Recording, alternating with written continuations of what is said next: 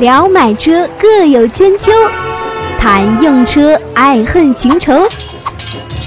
百车全说，你听我说。欢迎各位来到今天的百车全说，我是三刀。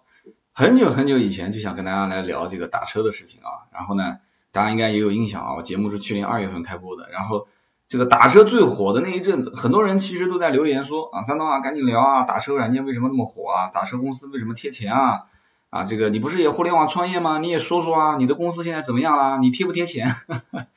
然后呢，我一直都没说啊。现在呢，大家也基本上把打车当成一个习惯了啊，就是用这个软件打车。这个司机呢，也是基本上你看大多数这个司机前面都会放个手机啊，这就不多说了啊。但是发生了很多事情。就包括客户的事情，包括司机的事情啊，包括很多很多的一些故事，我觉得完全就是这个素材做个四五期节目都没问题了啊啊，包括我个人的经历啊，包括我个人这个注册注册成为这个专车司机的经历啊，包括我打这个顺风车啊，我打这个呃就是叫做什么来着，就是滴滴快车啊，包括我打这个专车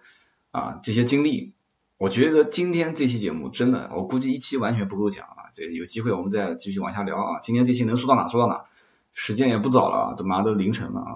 反正也是出于兴趣，我觉得跟大家来商量商量啊，就是聊一聊这个打车软件的故事。这个从何讲起呢啊？首先先讲讲我这个注册注册这个司机的事情了。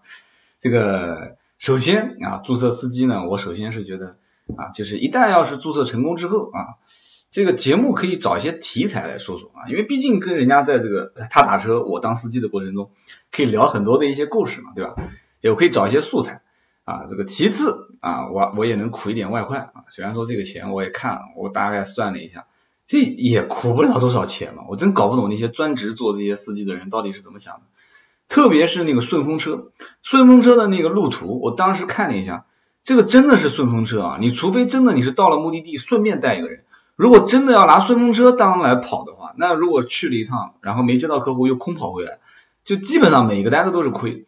这个怎么说呢？要按亏钱的标准来讲的话，顺风车是必亏啊。如果不是不是这个真的顺风啊，就是你要靠接单来做的话是必亏。然后这个快车就是滴滴里面不有个快车嘛，叫快车。快车基本上如果要是专职做，那就是跑到一个目的地，然后你就开始接，接完再跑，再跑再接，再接再跑，那基本上不亏钱。但是你不亏钱也挣不了多少钱，就是跑个辛苦钱吧，基本上。但是你如果一旦要是放空，就是没有接到客户，跑了一个单程，那基本上也是处于亏和不亏的边缘啊。也就是专车基本上能挣点钱啊。所以马上今天我就会详细分析这几个东西啊。虽然说我最近注册了一个 Uber 的司机啊，然后考试考了一开始考了个六十五分，七十分才能通过啊，同志们，七十分考试才能通过。他这考试也很有意思啊。你下载一个 Uber 的这个用户端，然后你说我要申请成为司机，然后司机的话，这个先看一段十分钟的视频啊，然后我还真的当时手机端我还看不到视频，手机不知道为什么就怎么都刷不出那个视频，然后我还是跳到那个优酷上去看，然后在优酷找了一个剪辑过的视频，没看完整，结果很多题目我我我都不知道该怎么答，然后就闷啊，结果闷了个六十五分，七十分才能通过啊。结果已经很晚了，那个时候我还真的不甘心啊，还找了各种各样的方法啊，各种各样的渠道啊，最后终于啊一百分通过啊，一百分通过，到现在也没申请通过，就是也还好，才过了一两天，又是一个周末，所以说我估计用不了多久，我会正式的成为一个 Uber 的司机，哈哈，三刀成为 Uber 司机啊，这个车牌号码我就不公布了啊，然后呢，滴滴的这个司机也是啊，我申请，但是申请呢这个比较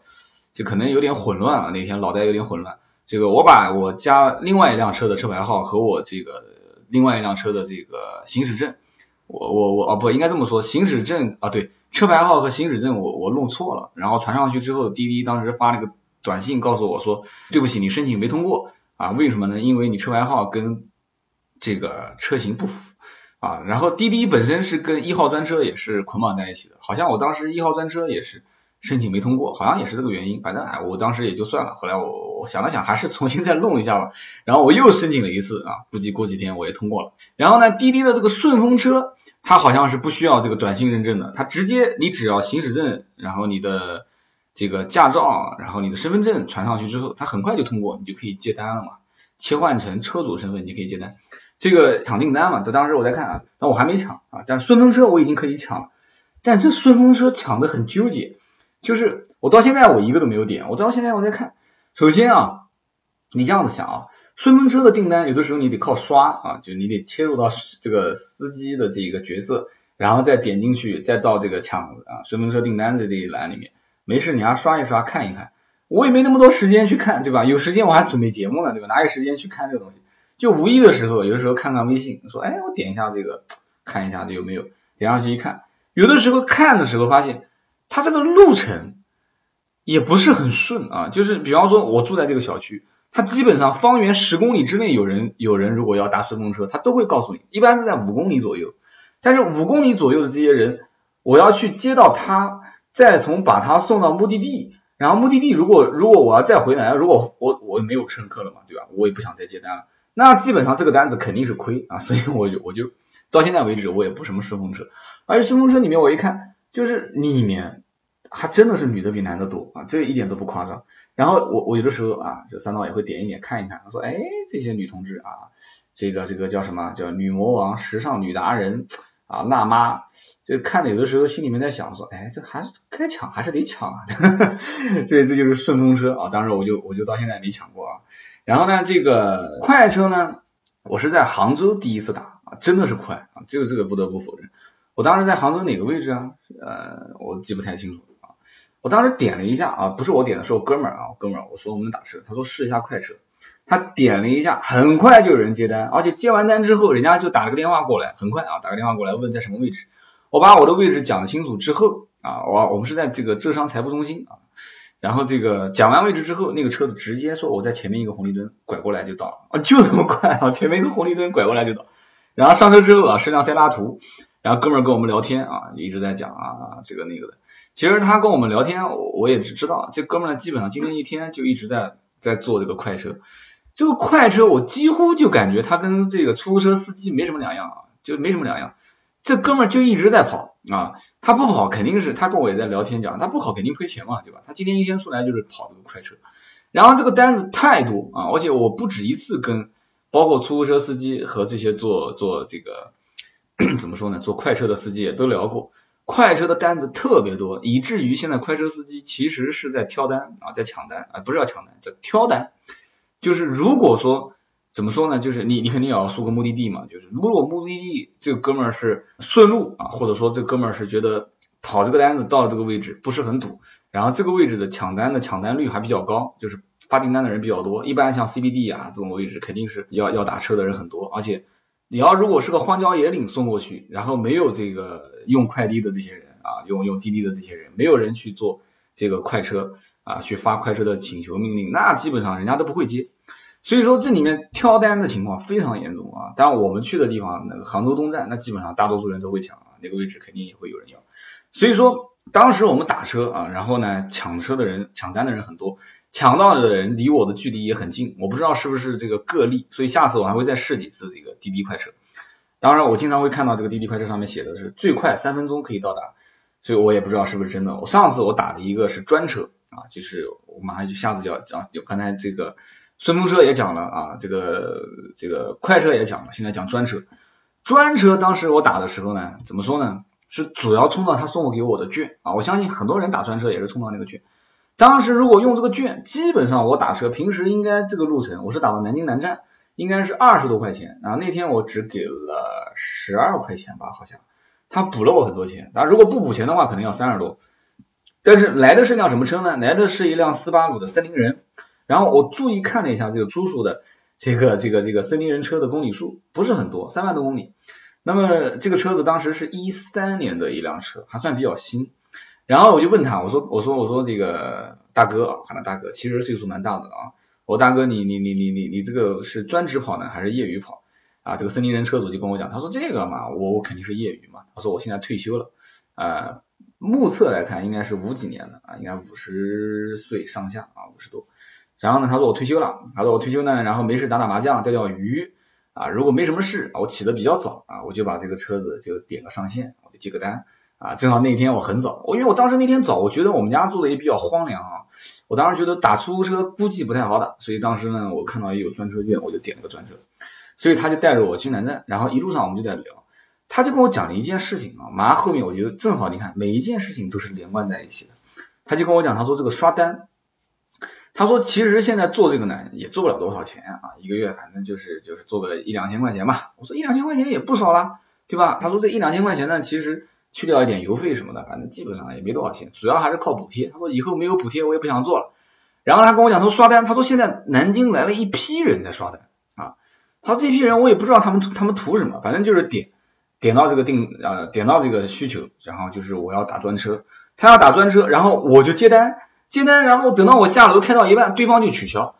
哎你我说那取消会有什么说法？他取消没有说法，取消就取消了嘛，对吧？取消最多打个电话给你解释一下。我说但是这个不应该吧？你都已经接单了，他就取消。他说对啊，他说有的时候我就我就不管，我就直接开始行程，对吧？他这个怎么收钱呢？就是一定要让这个司机点开始行程，然后这个时候就开始记这个，他就有个导航嘛，他会实时定位嘛，然后一直到你的目的地，这个行程就跟出租车一模一样啊，就是你开了多少公里，然后怎么结算。所以这个就我就我也搞不清楚他们到底怎么刷单。就是这些人如果是这样子开始行程以后，按道理讲应该是司机刷单才对啊。怎么会是乘客刷单？所以我就觉得很奇怪。他说，反正我不知道，反正就是我我经常会接到这些东西。他说我上个上一次一天我就接过三次，结果呢，他就是做这些就是跑这个专车的司机，包括快车啊这些司机，它会有一个接单率啊，它包括有一个这个接单率还取消的这个概率，就是它如果取消的概率一旦多了之后，那么你下一次再接，那你就是它默认有一个算法。就是离你近的，或者是这个怎么说呢？就路线比较好的这些，呃，就是比方说去机场这些，他就不会优先给你选啊，你就抢你都抢不到。他说这个没办法，这个他说，我说那你不是不公平吗？你应该投诉啊。他说这个没办法的，这个每一个人其实概率都一样。他说你说这一帮在南京跑刷单的这些人，那你说除了刷我就不刷别人了吗？他这随机性的嘛，所以说没办法，说现在也很乱，所以这就是滴滴。那讲到刷单的话，Uber 刷单，那那我哥们儿那真的是切身体会啊，就是说我有个哥们儿啊，他加入到这个 Uber 司机之后，那我现在还没加入啊，就是应该很快了啊，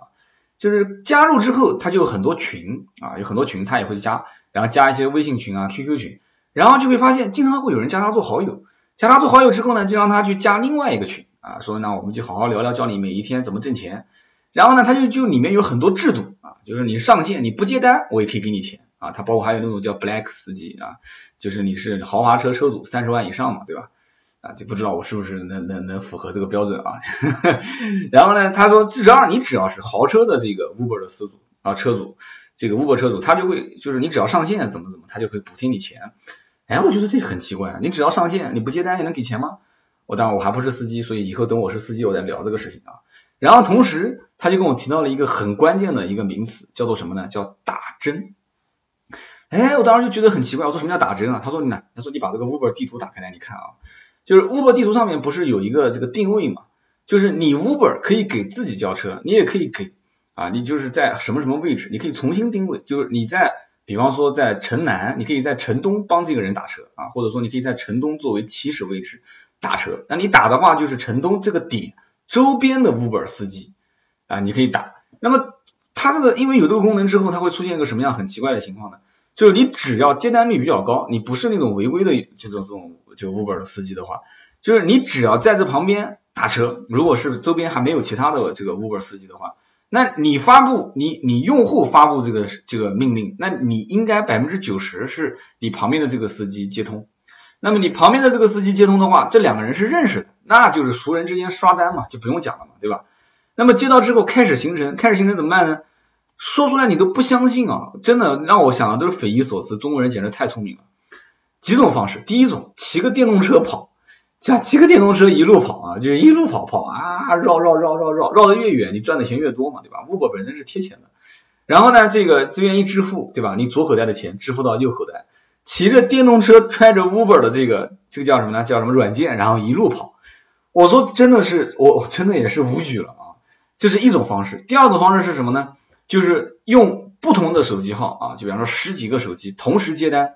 然后也是在一个荒郊野岭里面啊，比方说很多车啊，一呃一辆车，然后很多个这个型号不同的车牌号，然后让很多的客户在那边去下订单，然后十几个手机同时接，接完之后就把十几个手机放在车上就是开啊开，然后到处绕。哎，你总不能让人家在同一个地点或者说不同地点打啊，应该叫同一个地点，然后打到同一个目的地，那这种我不要太夸张不就行了嘛，对吧？你说在一个闹市区啊，或者是在一个我刚刚还讲在荒郊野岭啊，当然这个我不知道具体他怎么能做到，就是那么匹配啊，就是你发单的人跟收单的人是在同一条线上，反正这一群人就叫打针，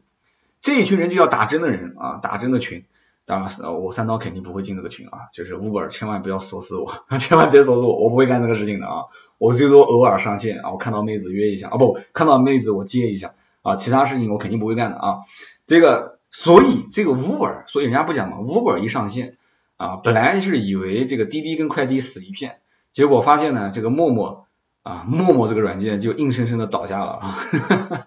对，这为什么呢？大家这男同志都懂啊，女同志肯定也懂啊，就没有女同志怎么会有陌陌上市呢？你说是不是？就是 Uber、滴滴啊，快滴我用的不多啊，就这两个软件，包括这里面很多的一些东西我都尝试过，尝试过之后我觉得体验还行。但是现在有个最大的问题点就是什么呢？就是我出差除了用啊，像刚刚我讲的专车以外啊，包括快车以外。啊，这个顺风车我肯定还没还没尝试，因为我不太顺风车它的路线，我我除非发布我还得等，我没这个时间等啊。你知道出差都是时间比较紧的，但是有个最大的问题点就是它没有发票啊。那很多人讲说不对啊，专车肯定有发票啊。对，专车有发票，但是专车的发票是一百块钱起送。我的天，我我出我出个差我还得等到发票凑凑到一百块钱你才能起送。那我我出差天天打专车，这财务也不报啊，对吧？虽然自己是老板，但是你也不能这样子。所以说，而且发票好像还不能写，是怎么说来着？好像是写一个叫什么服务费用啊？对，好像是服务费用。然后写开公司抬头，然后写服务费用。所以说这个也不是交通费，我我不知道这个财公司财务，我过几天去问一下公司财务。就这个在我们公司的抵扣里面，或者是做啊，其实做费用应该没什么问题，都一样，就是有没有什么区别？我这不是很懂，就财务这块我不是很懂啊，包括这个税收这一块，就专门的有人在负责。反正就是很麻烦，就这个发票很麻烦。出租车司机不用讲，到站叭叭叭叭叭一张票就打给你了。所以说这个里面就存在一个问题。想和三刀互动，你也可以搜索微博、微信“百车全说”。他说满一百块钱才给你寄发票，如果不满一百块钱，他寄送给你的发票是要快递费用，这有点扯啊，这我觉得有点扯。但是没办法，人家贴钱已经贴的够多了，你再让他贴你快递钱，这有点就啊，这有点夸张。所以说这就是专车啊，那么顺风车就更不用讲了，没发票啊，有啥发票，对不对？啊，所以说这个怎么讲呢？那那那那那这个快车也是一样的。当时我问那快车司机，我说发票能不能给啊？发票没有啊，所以说这个你要知道，大部分很多人都是在出差是要发票的，所以说这一部分人将来他怎么用啊？是不是都打专车？这个我也不好讲。但是从我的个人角度来讲的话啊。今天我讲的这个滴滴的体验，包括这个 Uber 的体验，其实并不是我今天讲的一个核心的点啊。而很多人其实想知道，就是说，当年大家都想知道，说为什么补贴钱？其实补贴钱很简单嘛，就大家如果对呃，你就算对互联网创业不懂，但是起码你知道一件事情，就是现在就连跳广场舞的网老大妈都知道啊，老大爷都知道。说你是互联网啊，互联网的这个叫啥？O to O 是吧？线上线下的一个什么啊？这个这个李克强总理讲的一个这种要鼓励这个互联网加，这个都得贴钱啊，这个必须得贴钱啊。就大家都知道，现在只要是互联网都贴钱啊。这个再贴钱，你目前来看好像很多人没有像这个滴滴快滴贴的那么凶啊，就是两点几亿。但是其实远远不是这么回事啊，就只不过大家可能还没在这个行业里面创业。现在什么 A 轮、B 轮融个三千万人民币、三千万美金、五千万美金的，这都已经不是什么新闻了，这很多很多了。五千万美金折合人民币的话，就好几个亿啊。这个钱用来干什么的？其实这个钱就是用来烧的。所以现在烧两三个亿的平台有没有？太多，多如牛毛啊。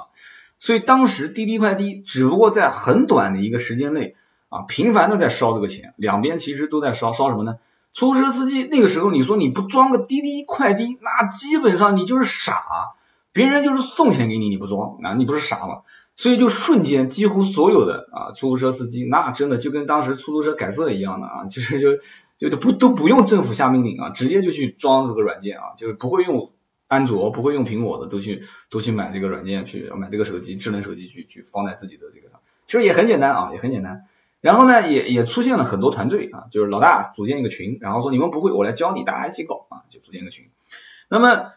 这个客户也是一样的啊，就几乎每一天打车上班的钱跟坐公交车上班，甚至比坐公交车上班还省啊，就贴到你简直无法想象的这个金额，就付一块钱两块钱嘛，大家应该都有过这种经历啊，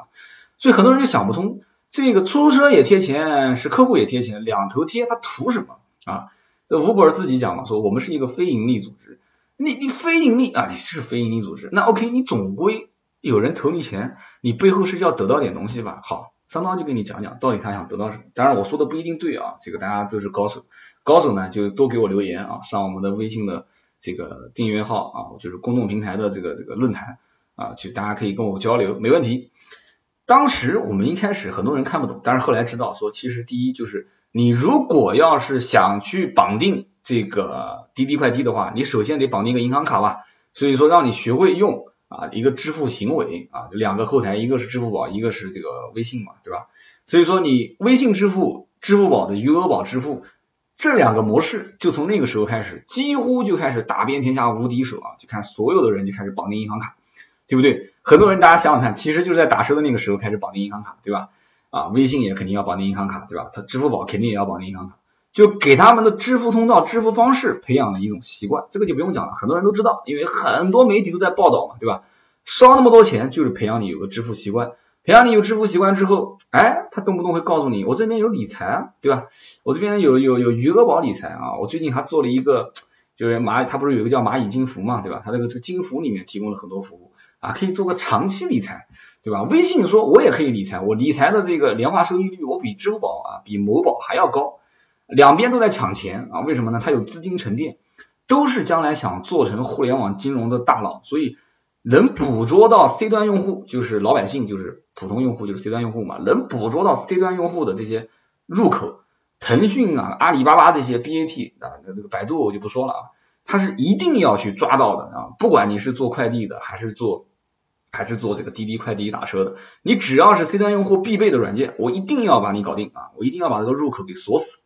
就防止有其他的一些平台会会在这个地方做它的这个隐形的竞争对手，它一定要锁死。所以说当时滴滴跟快滴这两个平台就是一个抓到 C 端用户信息，然后培养他们这个支付条件或者说叫支付行为的一个最好的方式。所以花个两两亿多的钱不算多，真的不多。对于这些互联网公司啊，这几十亿几百亿的烧对他们来讲都没任都没任何问题啊。我说的是人民币啊。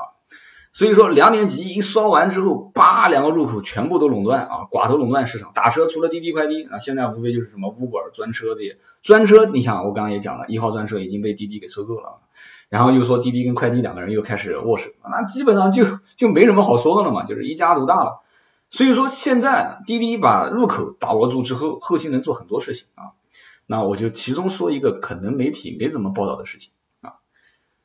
其实如果你要打车，啊，能不能这么理解啊？包括司机端，司机端他肯定也是这个定位开始定位好，他不定位好，他怎么抢单呢？那你发布一个信息，你首先你肯定也有定位，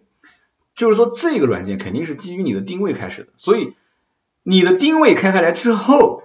你什么时候上车，从 A 点开始啊，然后上了车开始到 B 点下车支付钱，你坐了多长时间的车，你花了多少钱？你从哪个位置到哪个位置？如果一次这个数据，我觉得没有任何意义啊。但是一个月下来之后，你经常下午五点半从这个 A 点到这个 B 点，然后总是打了二十七块钱，那我能不能判定啊？能不能判定你是每天五点半从 A 点下班到 B 点回家？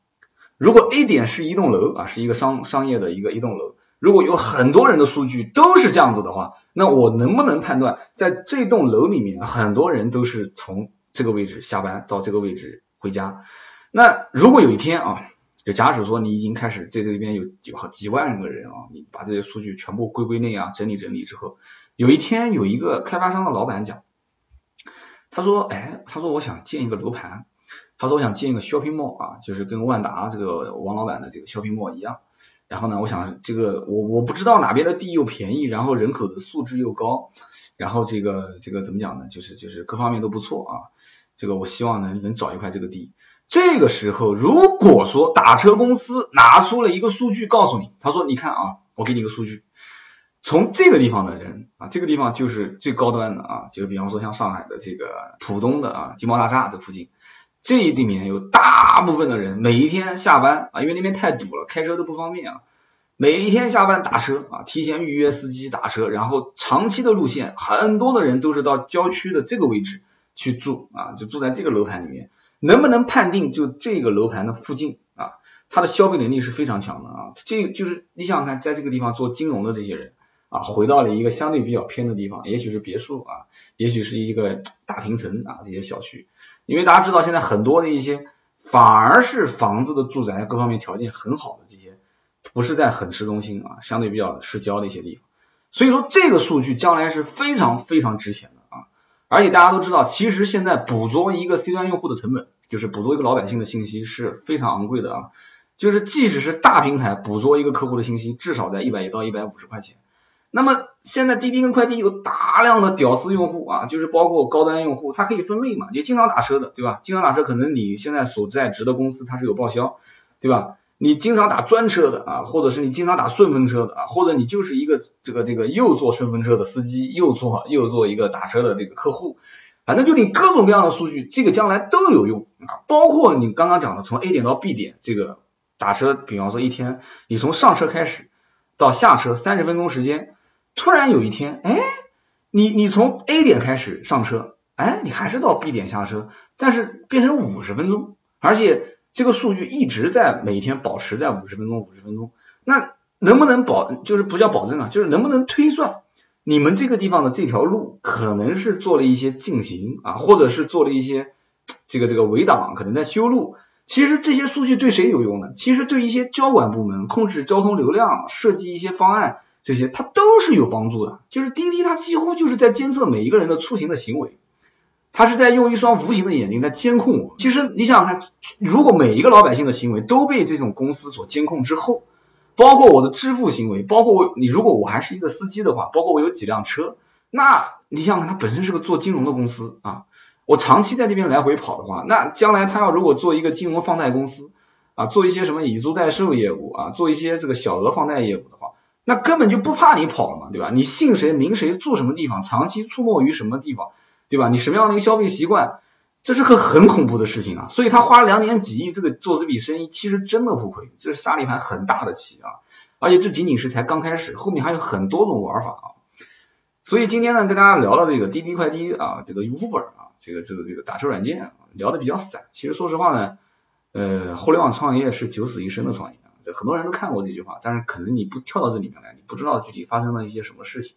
啊，感觉挺牛逼啊！一上来天使轮啊，有人给你钱，用完都不要你去还啊，觉得好像挺有意思的。然后再开始融 A 轮、融 B 轮啊，听起来管感觉两千万、三千万，多多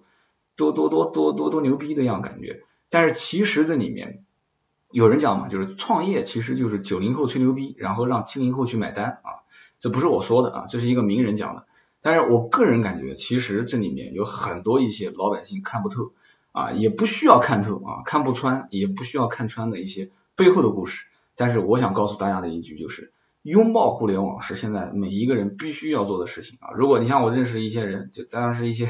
我也不知道是什么样的一些一些人，说微信现在还不用啊，说我从来不绑定银行卡，我所有的这些软件跟银行卡不绑定，没关系啊，你你可以生活在你自己的世界里面。但是我想告诉你的就是。互联网几乎是七年一个轮回啊，大家可以看，从淘宝七年开始到京东七年，然后再到现在啊，包括什么高频次、低频次啊，标准化、非标准化啊，包括这个单件金额比较大或者是金额不是很大，就是从这种时代开始一点一点的往前推进。这种打车软件啊，就包括南京曾经还出过一个这个电台主持人呼吁所有的出租车司机卸载打车软件，我相信很多城市都出现过这种情况。其实现在你有没有发现，打车软件是出租车司机第一批踊跃的安装，然后把他们养肥了。养肥了之后，打车软件现在开始反过来用快车啊，用专车啊，然后再用顺风车，让出租车司机司机的生意锐减啊。现在你去问出租车司机，真的肠子都悔青掉了。但是怎么办呢？这就是毒药，这就是双刃剑啊！就是你用。你得用，你不用也得用，你不用那人家还在用，有司机在用，那你不用你就亏了。而且现在你不用，你怎么去接客呢？在路上几乎都没有人挥手了。但是你要是用，你要知道还有很多的这种黑云。上海现在不是在打击嘛，对吧？在打击这个这个这个 Uber 司机，打击这些黑云的，包括你滴滴的这种快车、顺风车，我都要打击你。你只要不认识对方，你只要不是营运车辆，我就要罚你钱。而且据说说 Uber 要是被抓到的话，说不知道是这小道消息啊，说司机本人承担赔就是罚款金额的百分之九十，Uber 公司补贴你百分之十，然后说滴滴是补偿百分之五十还是百分之三十啊？反正滴滴也补你一部分，然后你承担的更多。所以说这个东西我我真的不知道到底是怎么回事啊。就是说你既然都已经推行这项业务了，应该是所有的这些条条框框都搞定了。当然这个也不好讲，支付宝当时也是打擦边球嘛，对吧？余额宝就打擦边球嘛。所以说现在余额宝搞得就像一个银行一样的，就几乎真的就是一个银行了嘛，又能做理财，又可以放贷款啊，又可以做信用，然后又可以怎么样怎么样。所以说真的啊，拥抱互联网，然后现在也是互联网加，然后也是在下一盘很大的棋啊。我们其实就做一件事情就行了，能对我得利我就用啊。如果我觉得这里面对我出行啊各方面都不是很方便啊，或者是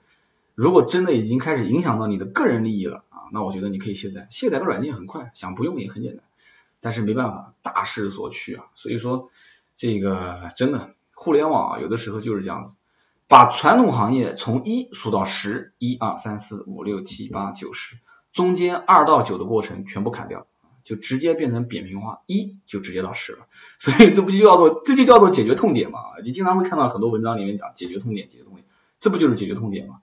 所以呢，讲打车，讲这个打车里面很多好玩的事情，包括创业的故事，很多有意思的。但是今天呢，我讲的比较散，我是从就是就大家可能经常接触的打车软件，然后。一些一些一些出行的模式开始啊，稍微加了一点自己的评论啊。其实将来能说很多很多这里面的故事，包括当年滴滴是怎么去啊打开市场的，而且这个人当年是怎么去想到这个创意去做这个打车软件啊。包括国外很久之前就有的一些打车软件，包括除了大家知道的 Uber 这样的一个打车软件以外啊，还有一些分享自己的空闲的住宅的这种软件。哎，这其实也很有意思。改天有时间，如果我在聊的时候可以聊一聊。对吧？国外的听友可能知道，你可能三刀你想讲的是不是那种沙发客？哎，就类似于那个沙发客啊，就是有个软件嘛，大家都知道啊，呃，这个国内的很多人可能不用啊，国外应该很多人就在用，应该是叫 Airbnb 嘛，就是 A I R Airbnb，就这个软件，好多人都知道，出国的时候就可以用这个软件，挺好。以后有机会我们再聊啊，最后打个广告，记得加我们的微信公众号“百车全说”，然后呢，百车全说的这个官网最近也会出一些小改版，而且是一个比较令人振奋的事情。啊，我先卖个小关子啊，听到最后都是铁粉，我们下一期接着聊。本节目由斗志文化制作出品。